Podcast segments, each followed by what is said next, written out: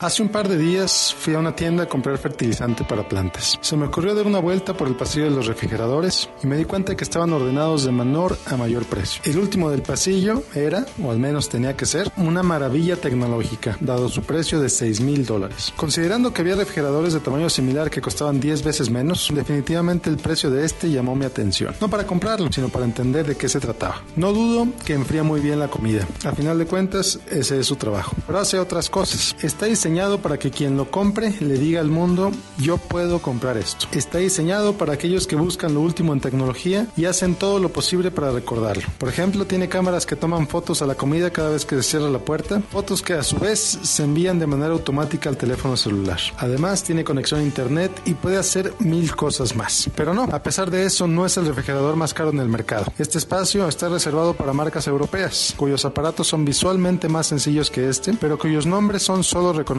por los que saben. Pero este refrigerador es definitivamente el más caro entre los que se venden en esa tienda. Y sus diseñadores hicieron todo lo posible para que se vea ostentoso y de precio elevado. Así que me puse a pensar quién compra estos refrigeradores. Y llegué a la conclusión de que este es un producto perfecto para los Henrys. En inglés significa High Income Earners Not Rich Yet. Es decir, aquellos que tienen ingresos elevados pero que todavía no son millonarios. Usualmente son jóvenes, posiblemente ambos miembros de la pareja trabajan y sus decisiones de compra son altamente influenciadas por la imagen que quieren ofrecer al mundo. Algunos estudios muestran que son ellos quienes representan un creciente porcentaje de las compras en productos de lujo en todas las categorías, desde bolsas de mano hasta automóviles, pasando por supuesto por cruceros, ropa y demás. Pero los Henrys tienen un gran problema, ellos mismos. Gastan tanto y se enfocan tanto en gastar que no ahorran. Tienen una enorme colección de cosas caras, pero relativamente poco dinero en el banco. Como ganan, gastan. Les cuesta mucho trabajo ahorrar porque están seguros de su trabajo y porque sienten que ahorrar equivale a limitar su libertad. A menos que ajusten su estilo de vida, los Henrys vivirán rodeados de cosas, pero con pocos ahorros con los cuales mantener su estilo de vida al momento de jubilarse, lo que los obligará, aunque no quieran, a trabajar el resto de su vida. Mi experiencia con los Henrys me ha enseñado que el ayudarles a darse cuenta de sus prioridades y a ver con claridad qué es lo que es verdad verdaderamente importante es lo que los lleva de una vida de consumo ilimitado a una vida de consumo razonado, en el que cada compra está alineada con sus valores, lo que les permite liberar fondos para ahorrar